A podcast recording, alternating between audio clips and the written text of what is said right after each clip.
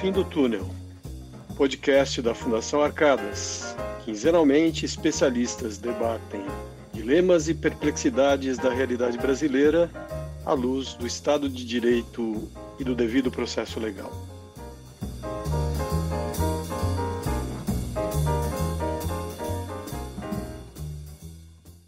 Olá, bem-vindos a mais esse episódio do podcast da Fundação Arcadas, Justo no Fim do Túnel que hoje trata do tema da prescrição é, relativa à pretensão indenizatória fundada em contrato, responsabilidade contratual e, mais amplamente, se assim quiserem os nossos ilustres convidados, mais amplamente da prescrição.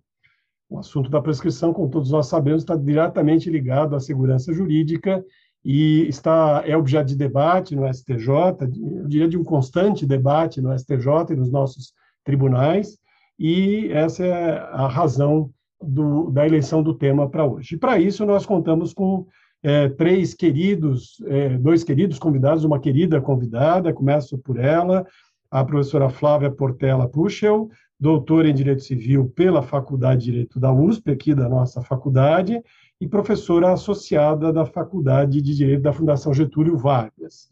E aqui da casa nós temos dois ilustres professores associados do Departamento de Direito Civil, professor Cláudio Luiz Bueno de Godoy, que além de tudo também é desembargador do Tribunal de Justiça de São Paulo, e o professor José Fernando Simão, que é como todos os colegas, mas particularmente um especialista em tema de prescrição, e então, dando a ele as boas-vindas, agradecendo por ter aceitado prontamente o convite, eu indago então ao professor é, é, Fernando Simão quais as suas, qual a sua visão é, introdutória sobre esse tema. O que, que nós temos de relevante em matéria de prescrição contratual nesse momento, professor Simão? Bem, meus caros amigos, nossos ouvintes, professor Yarshall, que capitaneia esse podcast, que aliás eu sou fã, eu tenho um podcast meu antiquíssimo, que é uma das coisas que eu mais tenho prazer em fazer. A professora Flávia, franciscana de formatura e amiga e professora da Fundação Getúlio Vargas, professor Cláudio Luiz de Godoy, franciscano de formatura e colega de martírio departamental, porque o magistério é um martírio, e nisso nós três nos irmanamos. Uma alegria estar aqui para discutir a prescrição, foi meu tema de livre docência, já de 2011, completou 10, completa, aliás, agora 10 anos a minha defesa de tese, e o tema da prescrição é um tema empolgante, porque é o tempo e a relação jurídica. Né?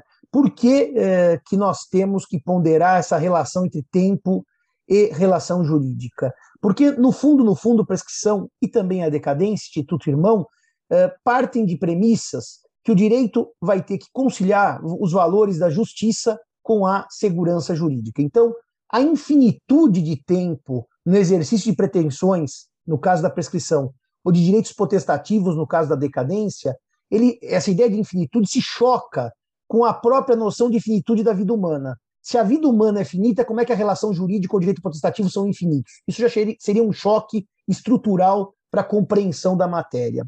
Uma segunda questão que eh, também tem a ver com segurança jurídica significa eh, que e agora eu sempre gosto, depois dessa grande ideia da finitude, partir para aspectos práticos que a doutrina dá de fundamentos da prescrição e da decadência.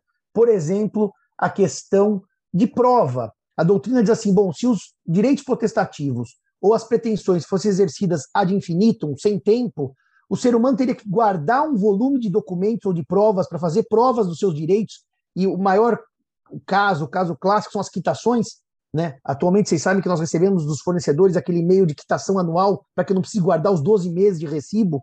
Se não houvesse prescrição, se não houvesse decadência, o volume de documentos que eu precisaria guardar uh, para fazer prova do meu direito ou prova da quitação seria infinito, o que também vai na contramão da praticidade da vida humana. Uh, quando ainda se fala em prescrição e decadência, e se fala em segurança jurídica, eu também abordei nesse meu trabalho a ideia do tempo uh, que eu, que eu posso exercer o direito, sei que posso e não o exerço. Tanto a prescrição como a decadência tem um pequeno quê de negligência, de não exercício de um direito potestativo para decadência ou de uma pretensão para prescrição, e que eu poderia ter exercido e não exerci. Ou seja, no fundo, o direito também pune a ideia daquele que podia ter exercido e não exerceu. E nesse conjunto de segurança e de justiça, vêm as questões maiores do sistema civil da prescrição, tal como pensada no Código Civil de 2002. O Código de 2002 ele faz uma virada em termos de lógica de prescrição e decadência com relação ao Código de 16, porque o Código antigo não separava os institutos em artigos próprios. A culpa não foi de uh, Bevilacqua, que tinha no seu projeto, mas a Câmara dos Deputados fundiu todos os prazos no final do artigo 178 do Código de 16, e a doutrina passou 80 anos tentando distinguir prescrição de decadência e separar os dispositivos. Eu ainda me lembro, acho, quando eu era aluno da faculdade, que a Tereza Ancona, nossa amiga comum, dizia assim: ó, faz um xizinho no código. Aqui não é prescrição, está escrito prescreve, mas é decadência. E eu fazia os xizinhos no código e demorava para entender porque aquele xizinho era decadência e não era prescrição. Mas, enfim, é, nesse meio tempo, de 16 para 2002, veio o trabalho magnífico dos anos 1960 de Agnello Amorim Filho, o critério científico da distinção entre prescrição e decadência, RT 300, páginas 7 a 37, e Agnello Amorim Filho, então, sistematizou de maneira ímpar este tema distinguindo prescrição de, deca de decadência. E até me lembro ainda do querido professor Moreira Alves, um dia perguntei para ele num curso, mas professor, o, o, Código Civil segue a teoria do professor Agnello Amorim Filho, mas o senhor nas razões do Código, quando faz explicação de motivos, não cita Agnello. Ele disse, não, mas meu caro Simão, Agnello só sistematizou o que tinham feito os italianos. Bom, mas sistematizou tem um grande mérito, porque ele deu a cara da distinção entre prescrição e decadência no direito brasileiro. Deu a cara. Tanto que o CDC copiou a Agnella Amorim Filho nos artigos 26 e 27, e o Código Civil copiou a Agnella Amorim Filho, separando prescrição de decadência. Então, esse é o primeiro norte de operabilidade do atual Código Civil para introduzir o tema. E como nós vamos falar de prescrição, no caso, a prescrição atinge a pretensão que eu, eu, Simão, uh, trabalhei na minha tese e estou convencido, depois de arguir muitas teses sobre prescrição, que a pretensão aqui é num sentido restrito, não no sentido pontiano da pretensão no sentido mais amplo. Por exemplo, pretensões de direito real. Não, não. Aqui a pretensão do 189 é a pretensão do direito obrigacional, das prestações de dar, fazer ou não fazer. Até porque, se fosse um podcast muito mais longo, e não é o caso, eu poderia discutir as falhas que dá uma teoria quando aplica a pretensão de direito real à ideia de prescrição. Mas não vem ao caso, a prescrição aqui atinge a pretensão, para as prestações de dar, fazer ou não fazer, para mim a natureza é claramente obrigacional. Então, uh, e a decadência vai extinguir direitos potestativos. Esse é o primeiro norte que o Código Civil adotou. O segundo norte que o Código Civil adotou foi uma redução drástica dos prazos. O prazo era vintenário no finado artigo 177 do Código Civil, o maior prazo prescricional do sistema, e hoje ele é decenal no artigo 205, 10 anos a menos, caiu pela metade o prazo. A tendência do sistema, portanto, é uma tendência de redução dos prazos. E é verdade também que, ao contrário do artigo 178, que tinha algumas hipóteses, sim, de prazos menores que o vintenário, mas muitos deles decadenci... muitos daqueles prazos decadenciais, o Código de 16, o Código atual de 2002, no artigo 206, ele detalhou muitos prazos que são inferiores ao decenal. E dentre os prazos, o mais famoso é o do artigo 206, Parágrafo 3 inciso 5 prescreve em três anos a pretensão de reparação civil. E, portanto, quando o código veio a lume, reparação civil, reparação de danos, não se distingue entre danos de origem contratual ou de origem extracontratual. Mesmo porque, num, depois, numa ronda de debate, eu quero mostrar que há hoje em dia uma dificuldade enorme na distinção do, da responsabilidade contratual para extracontratual, mormente por conta da introdução da boa-fé na fase pré-contratual e as confusões que isso gera eh, em termos de responsabilidade, ser aquiliana, extracontratual ou contratual. Enfim, o código resolveu o assunto. São três anos. O professor Yarcho dizia off records, nos bastidores. Não, mas em tempos de PIX, 10 anos já é uma enormidade. Então, três está mais que razoável. O legislador que não conheceu o PIX, eh, eventualmente nos anos 70, mas já imaginou que 10 anos já é uma enormidade e que 3 anos está mais que suficiente para reparação civil. A doutrina é criativa, e aqui eu cito dois grandes juristas, o professor Zanetti e a professora Judite Martins Costa, e fizeram aquele artigo dizendo que o prazo era de 10 para responsabilidade contratual e de 3 para extracontratual. A professora Flávia conhece o sistema alemão melhor que eu e vai dar a sua, a sua leitura. O sistema alemão faz uma distinção expressa dos prazos prescricionais em termos de responsabilidade contratual e responsabilidade aquiliana. O Brasil nunca fez. E nunca fez por quê? Porque o sistema entendeu, aliás, aliás, o Brasil nunca fez. Aliás, o Brasil até o Código de 16 não tinha sequer divisão clara dos dispositivos que eram relativos à contratual e à extra, e no código atual também. Se olharem, por exemplo, a força maior que se aplica contratual, ele está no inadimplemento das obrigações, mas eu posso ter uma força maior eventualmente na extra contratual. Quer dizer, então os artigos, os juros, por exemplo, estão na contratual, mas tem juros lá que não são do contrato, como o artigo 398, como o artigo 399, depois que ele vai tratar da mora, mas enfim. Essa distinção nunca foi feita, então a reparação civil prescrevia em três anos a pretensão indenizatória e ponto. Com esse artigo da professora Judite e do professor Zanetti, Uh, o STJ entrou num grande debate e, por quatro votos a três, decidiu-se que o prazo era de 10 anos para contratual e três para extra. Como eu já falei exatamente oito minutos, eu já falei sete, eu vou dizer uma coisa aos amigos e às amigas. Eu não aceito um sistema que a interpretação da doutrina, com a bênção do tribunal do STJ, leva, sem expressa distinção legal, o sujeito que sofreu um dano moral pela perda do pai tem três anos para cobrar indenização extra-contratual, porque o pai foi atropelado e morreu. E o sujeito que tem um problema na pintura da parede, num contrato verbal, tem 10 anos para cobrar do pintor indenização porque pintou errado a parede. Eu acho que isso não é possível. Eu acho que isso não é um sistema que parte de premissas básicas. Professor Simão, mas na Alemanha, assim, bom, na Alemanha tem uma regra expressa. E que tivéssemos, então, uma regra expressa. Enquanto a regra expressa não vier, três anos para contratual três anos para extra-contratual. E o problema deste detalhe, professor Yarchel, professor Godoy e professora Flávia, é que existem casos expressos, como, por exemplo, no contrato escrito, que a lei fala em cinco anos de prescrição. E daí ela não distingue. Havendo instrumento escrito, o prazo prescricional é de cinco anos. Então nós temos nos contratos escritos um prazo e nos verbais outro prazo. E se aquele contrato for um contrato de seguro, daí tem um prazo anual da prescrição do seguro. Ou seja, no fundo, o sistema eh, para as prestações inadimplidas do seguro. Então, no fundo, o sistema me parece que ficou pouco lógico com essa distinção.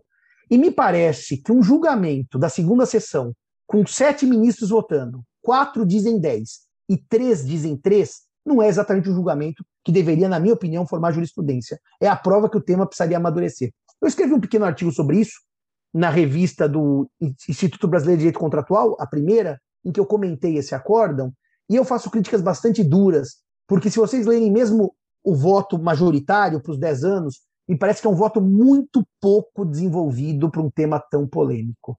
Mas, meus caros amigos, minhas caras amigas, abemos decisão. E agora uh, a gente pode chorar para cá ou chorar para lá.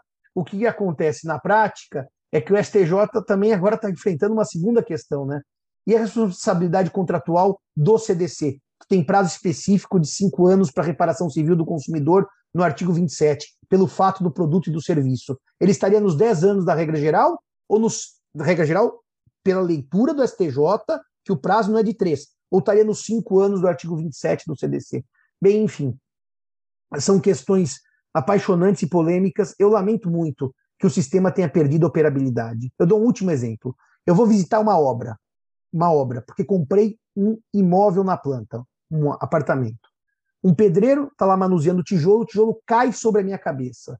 Esse dano é um dano de origem contratual ou extracontratual? Ué, o Godoy vai dizer, claro, Simão, é extracontratual, não tem nada a ver. Bom, mas e o dever de segurança da boa-fé objetiva na fase pré-contratual? Isso não atrairia para a responsabilidade contratual? Só este tema se saber que o tijolo que cai na minha cabeça é descumprimento do contrato. Mas o contrato, Simão, era entrega da obra, tem a ver com atraso, com não cumprir o, o, o, as metragens do imóvel. O tijolo não, isso aí é claramente extracontratual.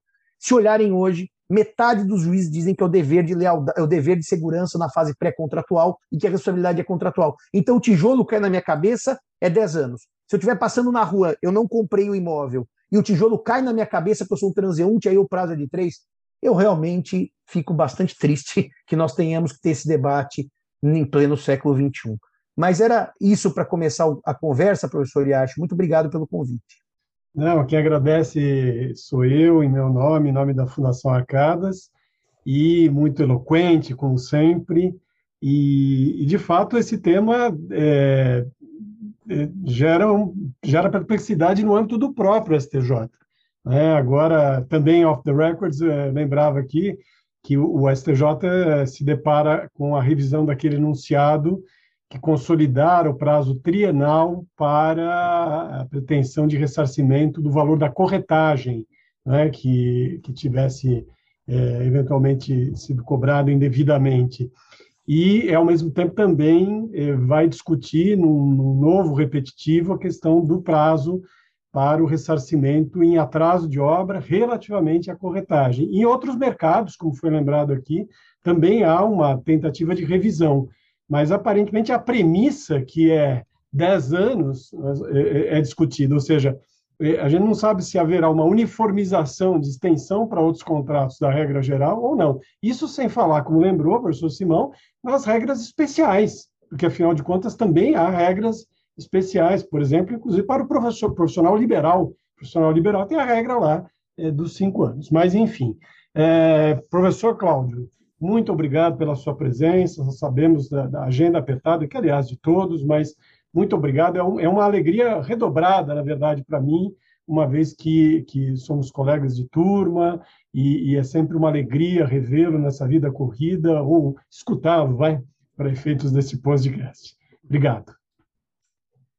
Uh, muito boa tarde, professor Flávio. Na verdade, eu que agradeço o convite, é um imenso prazer Uh, especialmente num evento da nossa fundação, da Fundação uh, Arcadas, nesse podcast que foi uma ideia, acho, brilhante aí, não é? De, de uma comunicação direta mesmo da Fundação com a comunidade jurídica. quero agradecer a bondade de não dizer quando fomos colegas de turma, isso é um bem para nós dois, não é? E quero cumprimentá-lo aí muito efusivamente. Também ao professor Simão, que foi muito feliz né, na identificação do, do martírio, não é? é, que, que nos acompanha, não é? é? Desde o nosso departamento e no magistério, mas é um martírio, é, pode ser um pouco masoquista, mas gostoso para nós, não é? Então, quero cumprimentar o professor Simão, meu, meu, meu amigo, e quero cumprimentar a professora Flávia, que também foi minha companheira, né, professora Flávia, nos, nos cursos da especialização da GV há muitas décadas, e felizmente tem sido aí, não é, minha companheira, ou eu dela, nas bancas, diversas bancas em que ela tem comparecido aqui na faculdade, sempre, sempre pronta a atender aos nossos, aos nossos convites. Com relação ao, ao, ao tema, é, eu talvez começasse pelo fim, concordando com o Simão na seguinte posição. É preciso que se estabeleça uma uh, interpretação, no mínimo, que seja uma interpretação uh, estável. Uh, eu acho que a pior questão que aqui se coloca é não se saber qual é exatamente o prazo. E isso se refletiu por muitos anos, até o embargo de divergência no RESP, que foi citado pelo professor Simão, isso se refletiu nos acordos do STJ e, por consequência, nos, nos tribunais estaduais, por muito tempo. Uh, eu até separei alguns acordos, isso, se for o caso, depois eles serão disponibilizados, ou enfim. Mas até 2013, Uh, havia uma jurisprudência mais ou menos consolidada no sentido da distinção do prazo trienal e decenal, conforme a responsabilidade seja ou fosse extracontratual e contratual, respectivamente. A partir daí, houve uma mudança na, na jurisprudência do STJ, e em 2016 até 2018, quando se julgou o embargo de divergência, passou a se fazer uma indistinção Portanto, voltando ao que seria uma interpretação literal do artigo 206, parágrafo 3, inciso 5, ou seja, a aplicação do prazo trienal para quaisquer das responsabilidades civis. Até que, em 2018, nesse embargo de divergência, foi no RESP 1 280 825, a segunda sessão estabelecesse um, de novo não é, a distinção. É, é bem verdade que essa distinção não é uma distinção que, do ponto de vista doutrinário, represente uma discussão nova. Eh, se a gente for ao Câmara Leal, ele já fazia eh, doutrinariamente essa distinção. E doutrinariamente, porque realmente o Código de, de 16 eh, não só não fazia qualquer distinção, como não tinha prazo especial para a responsabilidade civil. A responsabilidade civil entrava no prazo comum, vintenário. Então, é, é, do ponto de vista doutrinário, o Câmara Leal distinguia o que ele chamava de prescrições de prazo curto e prescrições de prazo longo. E no caso da responsabilidade, o foco da distinção deste prazo, que de fato por si só cria alguma perplexidade, eu concordo de novo com o Simão, porque se fosse para estabelecer alguma distinção de prazo, intuitivamente a gente pensaria num prazo mais largo, mais longo, para casos de responsabilidade mais grave. E o próprio Código Civil trata a responsabilidade extracontratual de maneira mais grave. Basta pensar no exemplo uh, da mora, que se configura de maneira automática no caso do ilícito extracontratual, ainda que não haja liquidez da obrigação, que foi, aliás, o que deu origem à súmula 54, de que os juros de mora, isso se repete ad náusea, mas às vezes se esquecendo que o juro incide a partir do ilícito, porque a mora é constituída automaticamente a partir do ilícito, numa espécie de uma de uma analogia utópica com o direito penal, que pensa na ideia da resposta ser imediata é, é, a um ilícito mais grave. Por isso, a mora se constitui automaticamente a partir do momento do ilícito, quando ele é extracontratual. Então, a ideia intuitiva seria de pensar num prazo mais longo, se fosse para fazer alguma distinção, para os casos de responsabilidade extracontratual e não contratual. Mas o que se coloca historicamente na doutrina, e não é apenas na doutrina brasileira, é, é, e aliás o professor Simão faz é, referência a isso na sua tese, é o problema do termo inicial de contagem do prazo. Porque o termo inicial não é igual nas duas situações. Na situação da responsabilidade extracontratual, o termo inicial de contagem do prazo é da ciência da autoria do ilícito. Ao passo que na unidade de implemento contratual, o termo inicial da contagem do prazo é o do próprio inadimplemento. E aí a ideia mencionada pelo professor Simão de que haveria uma negligência no caso da responsabilidade contratual, quando o próprio credor não cuida de verificar se a prestação que lhe favorece foi ou não é, adimplida. É, essa discussão, que é uma discussão, portanto, muito antiga, se refletiu no Código Civil Português, no artigo 498, que menciona um prazo trienal para indenização, lá se fala em indenização, e que é, é, mantém um prazo comum decenal, e, e aí se discutiu no direito português essa mesma distinção que aqui se discutiu, e a mesma coisa no Código Civil italiano, agora no alemão, mas antes no Código Civil italiano. Então, é uma discussão que se coloca é, é há algum tempo. Agora, é, para também não invadir é, demais essa primeira rodada no meu tempo, eu, eu volto a, a, insistir que, no caso brasileiro, o importante é que isso se consolide de maneira estável repetindo, eh, para terminar, a, a, o ponto por onde comecei. O que não dá é para cada, a cada passagem de tempo isso se revisitar e, de novo, se rediscutir. Quer dizer, é, bem ou mal, mal ou bem, talvez, do ponto de vista pragmático, realmente um prazo que, em primeiro lugar, é mais curto. É, e há uma tendência, sim, de redução de prazo. O Código Civil é, é, é, é um exemplo claríssimo disso. Quer dizer, até o prazo comum se reduziu pela metade, e já é um prazo, de fato, longo num, num momento e um tempo de comunicação eh, eh, sincrônica, virtualizada, eh, globalizada. Então, talvez um único prazo de três anos atendesse a essa, digamos, a esse imperativo de realidade, a esse dado de realidade, mas mais do que isso, quer dizer, daria a todos saber. Agora, a grande verdade é que problemas daí decorrentes com concorrência normativa, do Código de Defesa do Consumidor ou hipóteses específicas, haverá. Haverá. É, então, é, evidentemente, nesses casos, sempre né, se procurará uma espécie de favor débiles e, portanto, é, o prazo mais longo, conforme o interesse de quem seja o devedor, e mais curto, conforme o interesse de quem seja o credor. Acho que talvez por uma segunda rodada isso possa ser se houver tempo mencionado. E, só uma última coisa, quer dizer, já há uma própria confusão também, a meu ver, com uma, eh, não apenas com uma concorrência do Código Civil diante de outras legislações especiais, mas do Código Civil com o Código Civil. fora do ar, não é?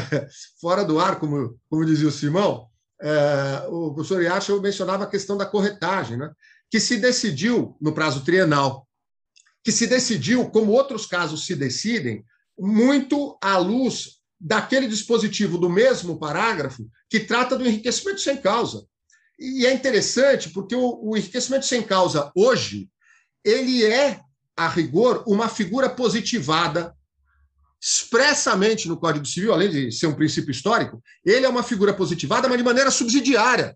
Ou seja, que atrai uma, é, um socorro do, do, do interessado de maneira subsidiária se não houver, como o Código Civil é expresso, se não houver instituto próprio a, a tratar daquela situação. E aí, portanto, na minha opinião, o prazo trienal para as ações de responsabilidade civil, teoricamente, seriam para essas ações típicas de responsabilidade de uh, enriquecimento sem causa, que se é uma disposição que se aplica para quando não haja instituto próprio.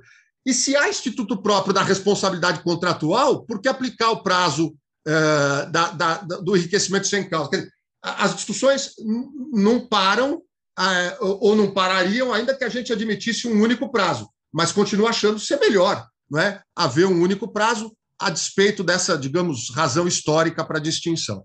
É, eu acho que nesse, nesse, nessa primeira rodada, professor Flávio, eu não quero avançar no tempo e privar a todos aí agora da fala da professora, da professora Flávia. Então, eu, por enquanto, agradeço, professor Flávio. Não, quem agradece sou eu. Eu vou dizer aqui aos nossos ouvintes, convidados extremamente disciplinados aqui com o tempo, viu? Muito obrigado.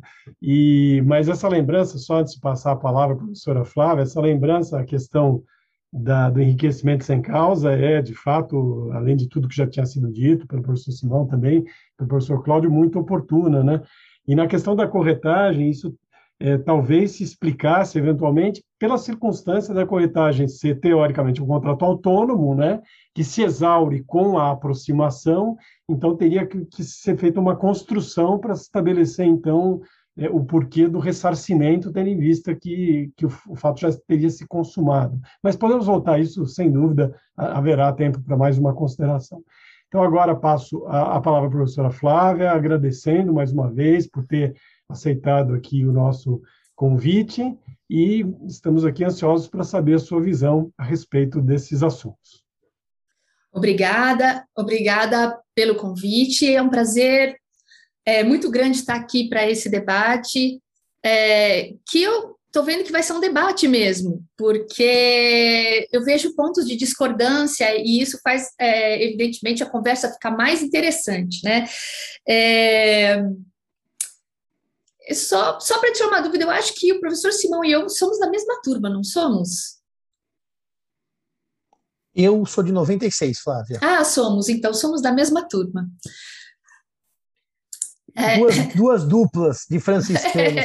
Uma turma bem anterior à nossa, de muitos Isso. anos, e uma turma já bem mais recente, que já tem muitos anos de formado. É melhor também não lembrar isso. É, é, recente é bondade sua. Mas, enfim, é, eu, eu, eu gostaria de tocar em dois assuntos, assim, nessa primeira rodada. É, a minha minha área de estudo principal é a responsabilidade civil, mas a extracontratual, né? Então eu chego nessa discussão é, do prazo de prescrição é, na responsabilidade contratual pelo caminho da distinção entre as duas formas de responsabilidade, quer dizer, se faz sentido ou não faz sentido, né? É, eu já fui uma entusiasta das teses monistas, mas mudei de ideia radicalmente. E, e hoje vejo muito sentido é, na diferença de regime da responsabilidade contratual e da responsabilidade extracontratual. E a gente está discutindo aqui um aspecto, mas existem vários outros, né? É, o professor Cláudio mencionou a questão do, da mora, né, com a consequência é, sobre o cálculo de juros. É, então, assim, é um fato para começo de conversa que os regimes no nosso direito são distintos, né? Então, eu me aproximo dessa questão, assim, com a mente aberta, imaginando que, bem, os prazos podem ser distintos, né? Não é uma necessidade que, nesse aspecto, é, o legislador tivesse escolhido é, tratar as duas formas de responsabilidade do mesmo modo. Eu acho que a grande diferença está é, tá na relação entre as pessoas envolvidas uh, numa relação jurídica de responsabilidade. Na responsabilidade civil extracontratual, a gente tem uh, duas partes que não tinham nenhuma relação anterior, certo? e que são unidas numa relação jurídica obrigacional por acaso, digamos assim. É, então, a relação entre elas surge já do que deu errado, né? É, é, algo que deu errado, já a violação de um direito que não é um direito é, relativo, mas um direito absoluto, né? Que faz com que essas duas pessoas se encontrem como credor e devedor numa relação jurídica obrigacional. Na, na responsabilidade contratual, a gente tem uma relação é, jurídica anterior entre as partes. Né? Então, ela é, é o, o, o, desdobramento de uma relação jurídica é, contratual, portanto, já obrigacional, é, que existia entre as partes. E isso faz diferença porque, vamos dizer assim, uh, existe uma regulação anterior entre aquelas pessoas a respeito dos riscos, é, da distribuição de riscos, é, principalmente quanto mais autonomia privada existir naquela relação jurídica contratual, mais faz sentido a distinção, me parece. Porque hum, mais a gente está diante de pessoas que é, puderam eventualmente escolher a contraparte, decidir os termos é, em que se obrigavam, etc., mais se justifica uh, a distinção, né? Porque a gente tem aí regras jurídicas que, que, que estão ligadas à relação jurídica contratual anterior é, e que necessariamente vão ter reflexo sobre é, a responsabilidade civil no âmbito daquela relação que se desdobra, tá? Então, eu acho que tem essa diferença, que é uma diferença que a abstração obscurece. Então, como a gente abstrai, transforma tudo em relação de crédito, né? Elas parecem, elas ficam muito parecidas, mas a gente esquece que, enfim, uma é o desdobramento de uma relação que já existia e a outra, a rigor, não, né? É... Então, eu vejo sentido nessa distinção e eu acho que isso pode se refletir nos prazos. Então, é, por exemplo, eu não vejo que nas relações contratuais a gente precise necessariamente, e aí para puxar uma, uma, um ponto de divergência é, em relação, é, especial, especialmente que o professor Simão disse, é, não sei se a prescrição é uma, uma punição por não agir, pelo fato de o credor não, não agir, e isso pudesse ser uma justificativa para que um prazo de 10 anos parecesse excessivo.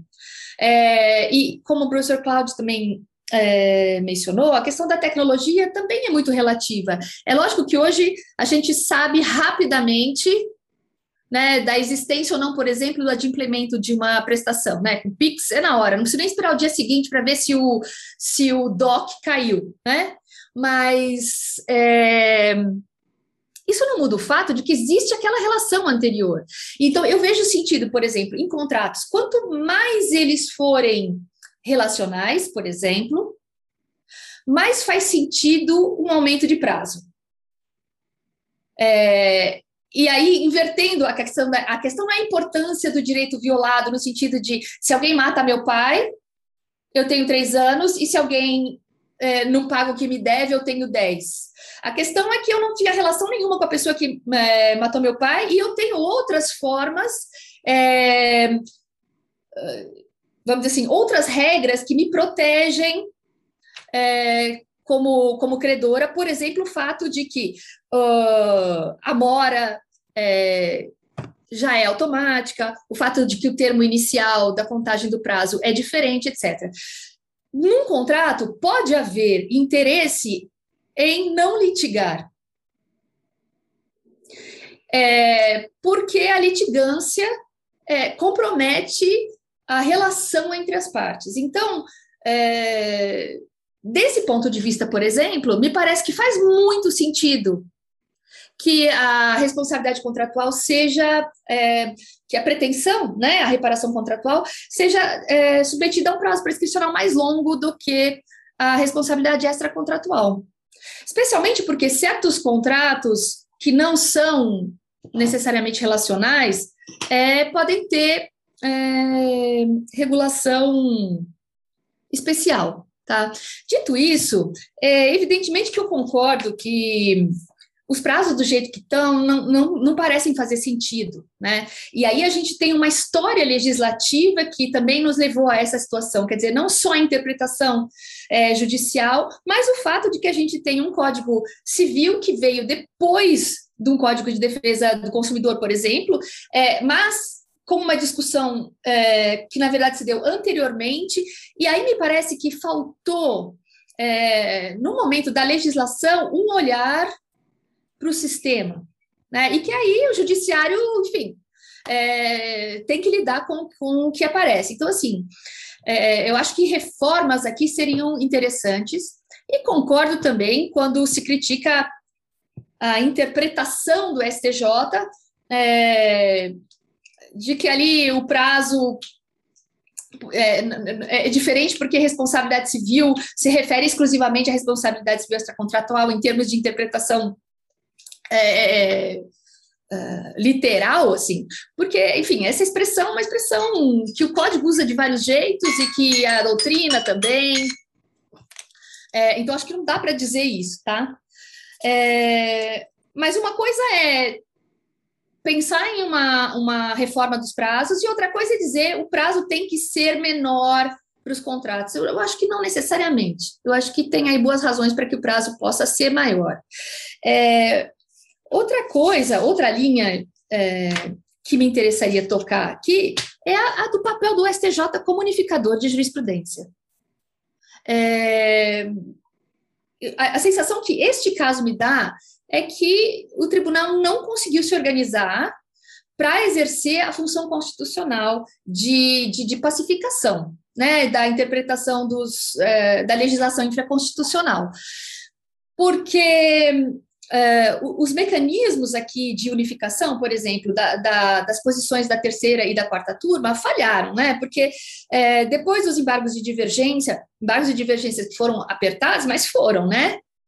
É, ainda assim, uh, uh, decisões contrárias são, são, são dadas. Então, se o próprio STJ não reconhece os seus mecanismos de unificação interna, que dirá é, considerar o tribunal como um, um, um tribunal de unificação é, para todos os tribunais do país, né? E, e não foi mencionado aqui, mas é, essa questão ainda se desdobrou num embargo de divergência na Corte Especial em 2019. Né? Em que, então, aí as duas sessões, né, tinham, tinham posições distintas, quer dizer, a gente teve na, na segunda sessão o uso de um mecanismo de unificação. Depois teve na Corte Especial o uso de um mecanismo de, de unificação, é, mas não. É, apesar de que esse de 2019 é bastante recente, acho que dá para dizer que não houve propriamente uma pacificação, nem interna ao tribunal.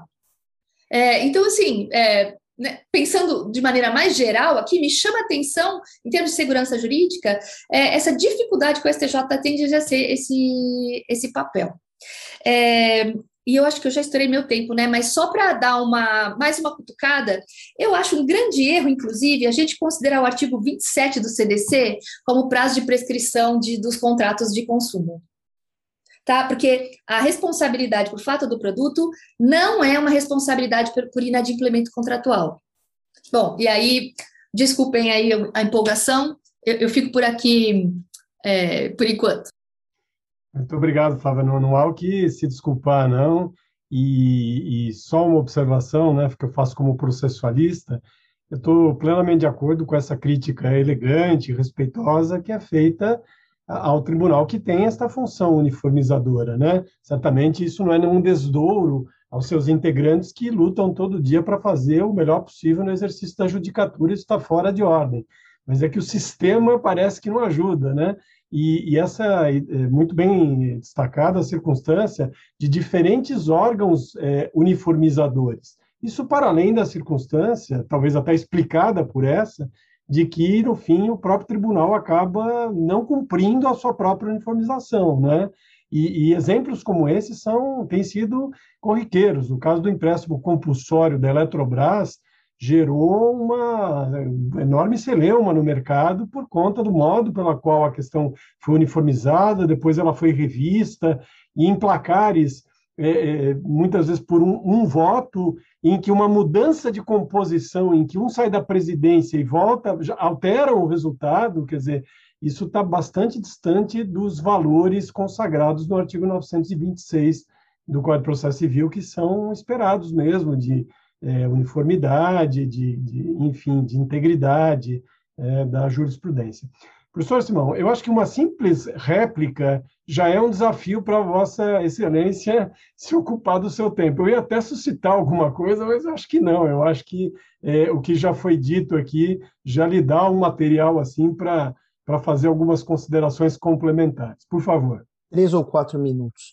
Por que, que a unificação não funcionou? Questão de direito processual. Será que dá para unificar todos os casos sem que haja algum pré-requisito de muito mais debate? Qualquer coisa a gente unifica? Será que o CPC permite essa unificação que eu chamaria de talvez precipitada em muitos casos, que é uma unificação que não unifica porque não houve um debate suficiente para unificar?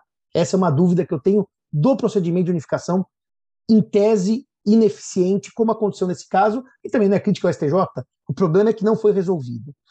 O artigo 27, ele é por fato do serviço por fato do produto, responsabilidade extracontratual, só que eu não, não, não consigo aplicar o artigo 26 da decadência de 90 dias ou 30 dias para responsabilidade contratual. Ou seja, se eu tiver um atraso no voo, eu aplico um prazo de 90 dias, porque é um serviço durável, e indenizo pelo, pelo e, e, cobro uma indenização por um prazo decadenciado 26. Eu há muitos anos escrevi que, por analogia, se aplica o 27, porque é o único caso prescricional não decadencial, e o STJ vinha dizendo isso há anos, agora a Nancy e o, CV, e o Sanseverino divergiram, e eu peguei os julgados mais recentes, eles estão aplicando um prazo de 90 dias de decadência para cobrar responsabilidade contratual, o que eu acho estranho. Por isso que eu sempre apliquei o 27 por analogia, em que pese o fato do produto e serviço, claro que é uma responsabilidade em tese extracontratual, que põe em risco a saúde e a integridade física do consumidor. Eu só fazia por analogia e não mudei de ideia por essa briga do STJ.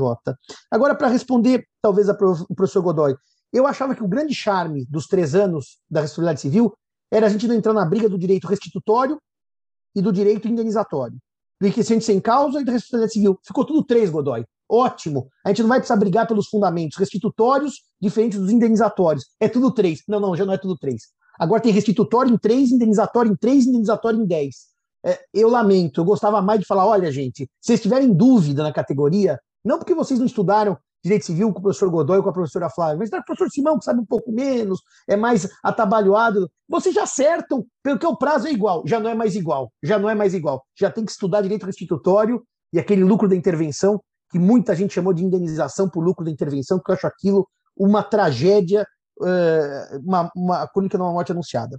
Professora Flávia, eu cons não consigo entender. Se nós somos amiguinhos porque contratamos antes, nosso prazo tem que ser maior. Se atropelou meu pai, tem que ser menor. Mas se nós já somos amiguinhos que contratamos antes, será que a gente já não tem uns advogadinhos para nos ajudarem como premissa, para logo processar? E quando atropela meu pai, eu fico três meses chorando, eu preciso. Agora, não, mas os amiguinhos do contrato, eles têm que tentar resolver sem briga. Vamos dar mais prazo, para que eles tenham mais prazo de composição. E atropelou meu pobre pai. Eu tenho que sair correndo do velório para entrar com uma ação de indenização para não perder os três anos. Eu, eu realmente sempre achei que é o contrário. Como as partes que contrataram tinham uma relação, e é perfeita sua distinção, uma prévia relação obrigacional entre elas, e a relação de indenização decorrente do contrato, um desdobramento de uma relação originária firmada entre essas partes, que para ele seria até que a lei exigisse mais celeridade, mais presteza. Uh, podemos entrar numa questão de cooperação contratual, é melhor que demore mais por causa da cooperação, mas também não me convence essa ideia. E porque também, se nós fôssemos seguir essa ideia de que numa relação contratual é bom para o sistema que as partes tenham mais prazo para litigar, para que elas tentem se compor antes, como é que fica supresso, então, nas relações contratuais? Ou a gente nega supresso? Porque a gente também pode partir de uma ideia de que nas relações contratuais não caiba supresso. Porque a supresso vai ser um, um atingimento, eu vou usar um termo bem pouco técnico, de direitos decorrentes do contrato, por isso que eu estou usando uma coisa bem, bem genérica, que o tempo vai causar com base na boa-fé. Então, eu sempre achei que os amiguinhos do contrato iam brigar mais rápido, porque tinha os advogados juntos. Os amiguinhos que batiam o carro iam demorar mais, porque tem que buscar advogado, tinham que ver os direitos. É, é, é por isso que. Eu, aqui eu estou sendo super honesto, Flávia. Eu sempre imaginei o contrário, que esse raciocínio seu era melhor para dizer que tinha que correr quando tivesse contrato e não correr. Mas eu entendo a ideia de manter relações de longa duração, é, contribuição contratual, cooperação, manutenção do contrato, a ideia de não rescisão, vamos usar o termo do professor Vilaça, ou não resolução é, é, como conservação do contrato, eu, eu, eu entendo. Mas eu realmente gostaria, Flávia, que isso tivesse sido feito pela lei, e não que a doutrina criasse uma situação dessa, tão, é, infelizmente, no meio de um caminho, e como você mesmo lembrou, o STJ divergia para cá, divergia para lá, uniformizou e não uniformizou porque não há uma segurança. Nós estamos fazendo um podcast hoje porque a gente quer dizer, uniformizou e nós não gostamos. Nós estamos dizendo, uniformizou, nós não sabemos, está sendo aplicado a tudo. É só para mostrar para vocês que eu ainda preferia não ter entrado nesse debate e ter mantido os três anos. Olha, cinco minutos de relógio, professor Yarchel, e agradeço demais o honroso convite para conversar com a Flávia e com o Godoy, que muito, muito me alegrou. Muito obrigado, professor Yarchel. Mais uma vez, que agradece, que é, nós é que agradecemos. Professor Cláudio.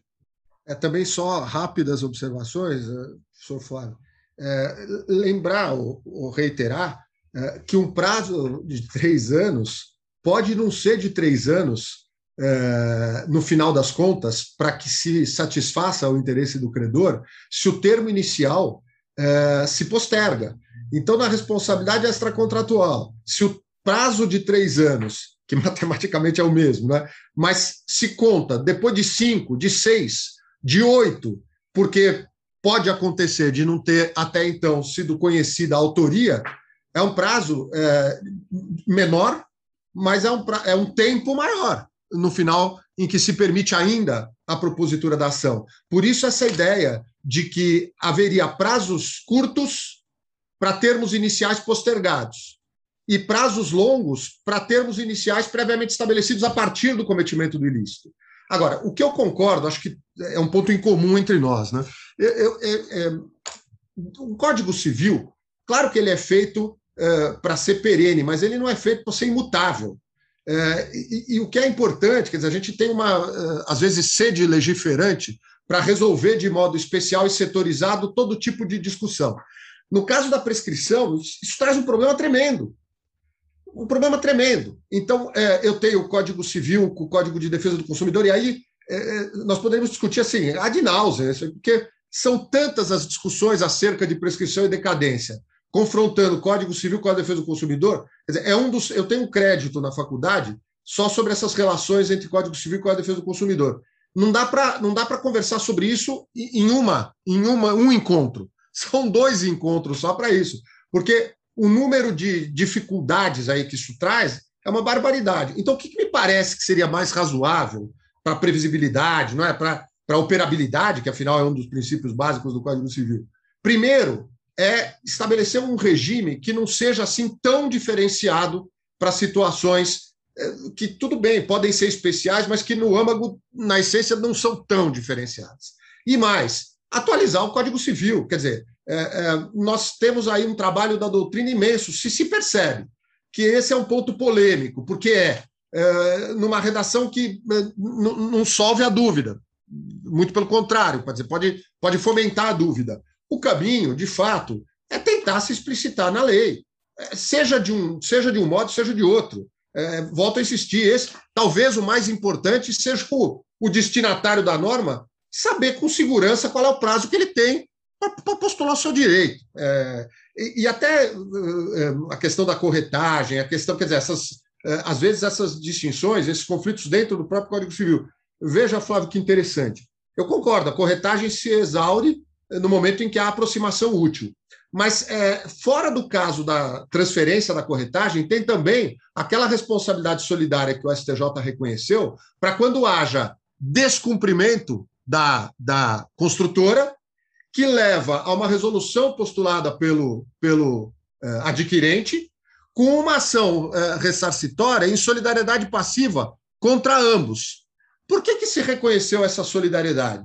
Quer dizer, porque há uma cadeia, de, bem ou mal, mal ou bem, mas porque se reconheceu haver uma cadeia de fornecimento em que, pelo descumprimento da construtora, acaba respondendo também, né, a, e vice-versa, e vice-versa, a uh, corretora. Então, fica aquela dúvida, não é? Vejam como a gente vai criando uh, dificuldades, né? vai criando dificuldades com os prazos de Nesse ponto, eu concordo com o Simão. Né? Se fosse tudo um prazo de três anos, claro que a gente precisaria ter sempre uh, uh, uh, bastante evidenciado qual é o termo inicial de contagem, talvez essas, essas discussões eh, não florescessem como florescem. E, e, e, dou ainda uma, pegando o gancho do Simão, um, um, outro exemplo de como esse nosso podcast podia ir longe, né, Flávio? É, é, a questão das ações edilícias, que às vezes são é, objeto é, de, de postulações indenizatórias, para a luz da prescrição da pretensão indenizatória, se fugir da incidência do prazo decadencial das ações edilícias. E isso tem acontecido na prática, mas de maneira assim, é, altamente frequente. Aliás, são ações em série, ações em série, especialmente contra uh, uh, construtoras que, aliás, muito particularmente uma ou duas, de regiões do Estado, que uh, isso se reflete no STJ, porque nós temos metade do movimento dos tribunais superiores. Né? Então, é, é, na verdade, isso vai se refletir lá, já se refletiu, já há acórdãos a esse respeito, mas que são apartamentos entregues com vício, com diferença diária, etc., etc., e no fundo se propõe, para fugir do prazo decadencial, e aí a gente discutiria se é do 26 ou se é o prazo anual do Código Civil, né? Da empreitada, mas é, quer dizer, mais um problema, mais um problema, mas de qualquer modo, mais um problema, de qualquer modo, é, o que se diz é o seguinte: não, eu não quero, eu não, não é uma ação edilícia, é uma ação de indenização sujeita, portanto, ao prazo, quer seja trienal, quer decenal, ambos são maiores que o anual do Código Civil, ou os 90 dias do Código de Defesa do Consumidor, de qualquer modo é melhor, né, para quem vai pleitear a indenização, dizendo o quê? Que teve uma depreciação no seu imóvel, porque tem um problema no tamanho da. porque a cozinha é chanfrada, porque tem uma caixa de espuma e de esgoto é, é, no apartamento térreo, e, e, e, no fundo, há uma tendência de se entender que realmente o caso é de indenização. Muitos aplicam o 27, mais um problema que foi suscitado pelo Simão e pela, e pela Flávia. Então, é, eu acho que esse caldo todo não faz bem para o sistema. Não faz bem, porque, é, é, parafraseando aí o professor Fresco Amaral, eu gosto disso, né? se é que direito é uma ciência, é uma ciência prática. Isso existe para resolver o problema das pessoas.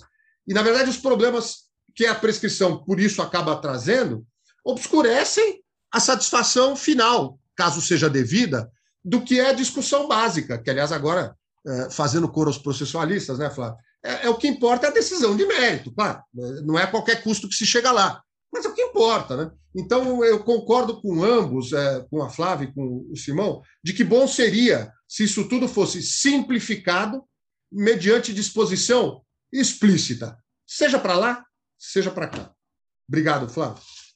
Imagina, quem agradece mais uma vez sou, sou eu, somos nós aqui, e é, ao ensejo desse debate, por exemplo, da corretagem do STJ, eu mesmo, em, em, no exercício da profissão, em contato com agentes do mercado, dizia, olha, bom, dependendo do rumo das coisas no STJ, é, será preciso uma articulação legítima, democrática e republicana, para revisão da lei, para adequação, e aí prevalecerá o que tiver que prevalecer como valor, né, que o povo brasileiro, por seus representantes, entender que deve. Mas me parece que, de fato, o, o ideal seria caminhar para uma clareza e não esperar também isso do Poder Judiciário, porque de vez em quando isso acaba sendo é, cruel. Eu, eu mesmo, agora há pouco, é, fui, de certa forma, crítico ao reconhecer que o STJ acaba não cumprindo, endossando o que a Flávia falou, mas também reconheço que num país como o Brasil, em que a lei federal é aplicada em, em,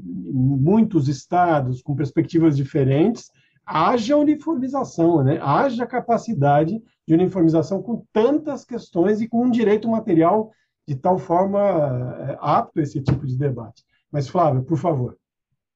É, quero começar por aí. É, de fato, assim, é, eu acho que é, a, o STJ, a questão não são é, os ministros que atuam no STJ, a, a questão é o sistema. É, mas eu acho que a gente está numa uma, uma situação atualmente em que, por um lado, é, o Código de Processo Civil de 2015 parece querer reforçar a ideia de pirâmide na estrutura do judiciário, né? É, e, ao mesmo tempo, é, nós temos essa situação, quer dizer, uma tradição de fragmentação muito grande e dificuldade de criar mecanismos institucionais né, de levar isso em algum momento, com a discussão que tiver que ser, a algum tipo de pacificação. Né? Então, eu vejo assim como ideais contraditórios do ponto de vista da política legislativa.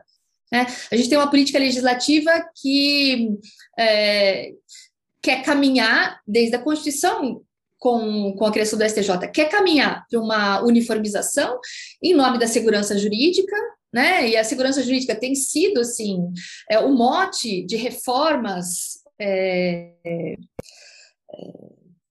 do enfim, da Constituição e do, e do, do processo nos últimos, nas últimas décadas, né? É, mas que, né, digamos assim, não, não, não se tem traduzido em resultados em termos de segurança jurídica. E o outro tema que eu queria tocar, só porque assim é um tema que é muito caro mesmo, porque a minha tese de doutorado foi sobre responsabilidade pelo fato do produto. E, e, e o, o, o, Código de Defesa do Consumidor ele é uma lei que eu acho que às vezes é, não, não tem a sua beleza é, reconhecida como deveria, porque tem algumas questões de técnica legislativa que foram usadas no Código de Defesa do Consumidor que são realmente assim é, especiais e que poderiam servir até de exemplo para pensar outras questões. É, então, essa questão é, da decadência e da prescrição no Código de Defesa do Consumidor, é, eu acho que tão mal, tão mal compreendidas.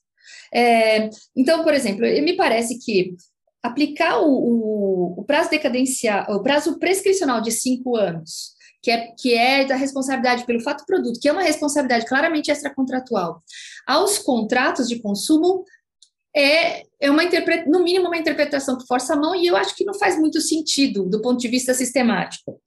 Mas pior do que isso é aplicar o prazo decadencial de 90 dias. É, não fosse o fato de que o prazo é muito curto, a situação não é de decadência. Quer dizer, o prazo decadencial é, do 26, ele é o prazo decadencial que se refere ao direito potestativo de redibir. É isso. É, ele é o sucedâneo do, do, do, da redibição, né?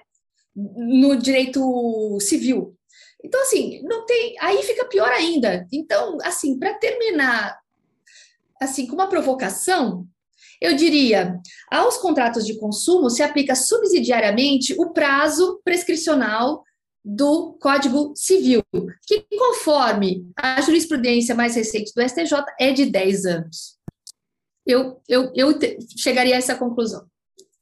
E fico por aqui. Haja provocação.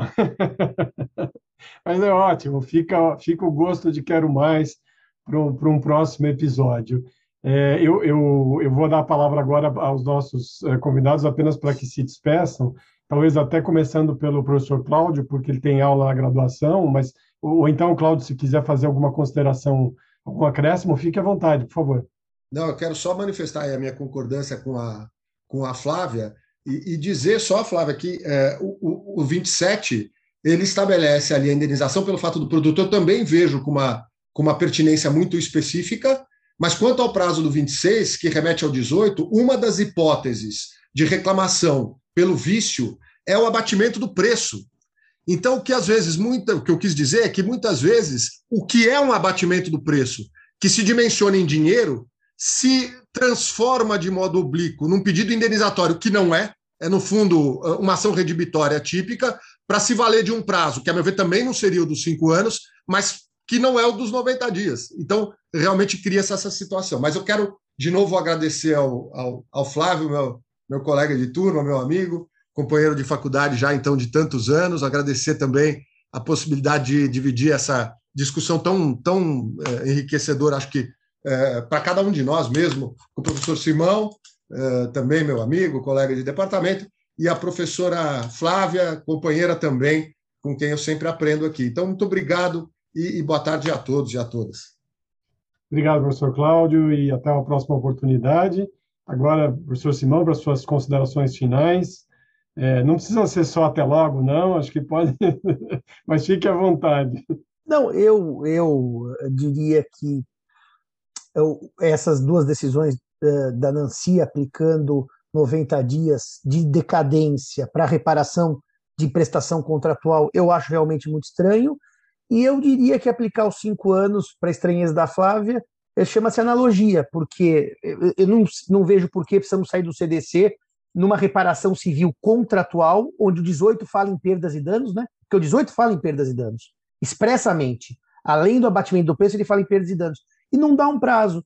Eu, eu li, Flávia, da maneira mais singela possível. Existe prazo especial para perdas e danos no CDC em responsabilidade contratual? Não, não existe. Existe para extra, para o fato do produto ou para o fato do serviço, quando atinge integridade física ou psíquica. Se não existe um prazo, por que para o Código Civil só tem um prazo de cinco, por analogia, para prestação, para reparação civil extra contratual? Eu só fiz uma analogia. Eu, eu não achei nada absolutamente fora de uma lógica de ausência de prazo expresso no CDC. Eu não entendi por que eu precisaria recorrer ao Código Civil se há na analogia uma regra expressa. Claro que não é para responsabilidade contratual. É claro que é para extra contratual. Mas não havendo uma expressa para contratual, por quê? Aplicar decadência. Aí eu acho que é muito, muito grave dos 90 dias para os serviços e bens duráveis e dos 30 para os serviços e bens não duráveis. Aí me parece que é um equívoco conceitual, exige reparação civil em prazo decadencial.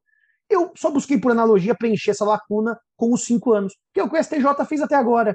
Agora mudou para pior, porque agora não aplicou o Código Civil, aplicou os 90 dias da decadência.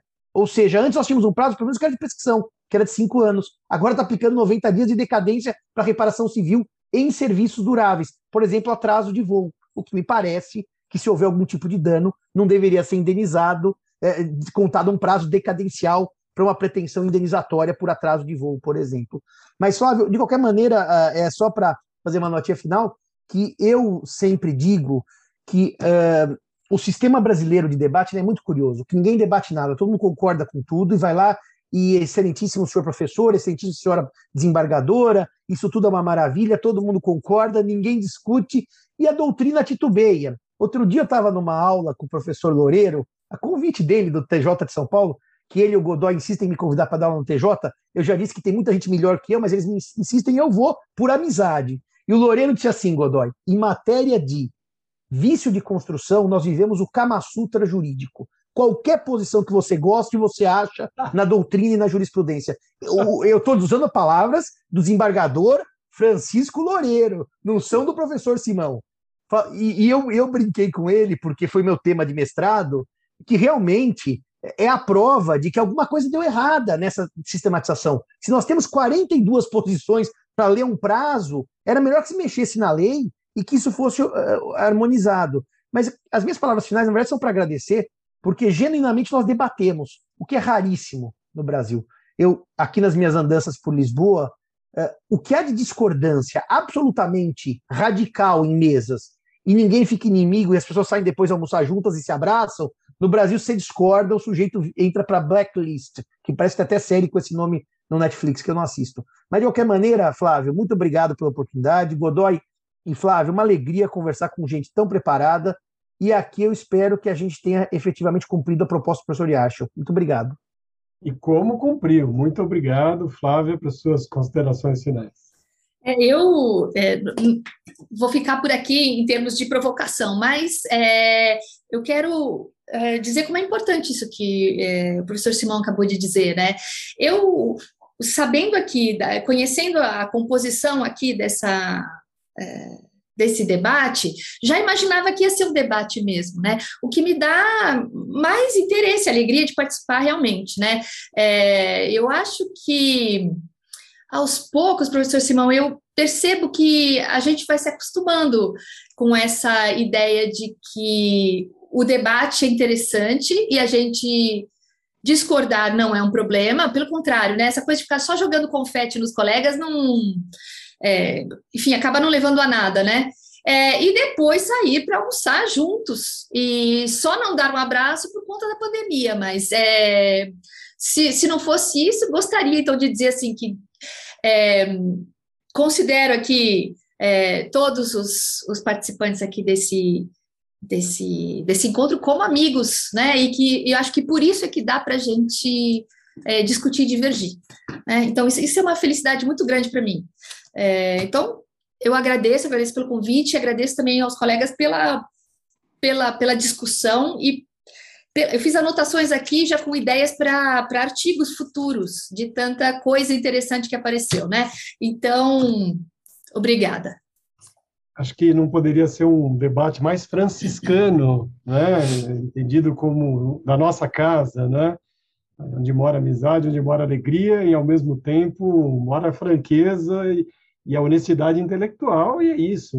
Cada um está aqui para expor a sua ideia e, e o fizeram Agora eu vou jogar os confetes, mas são merecidos e o fizeram brilhantemente. Então, agradeço muito a presença da, dos professores, professor Simão, professor Cláudio, professora Flávia, e convido os nossos amigos para o próximo episódio, para o próximo podcast, cujo tema ainda será determinado. Muito obrigado e até breve.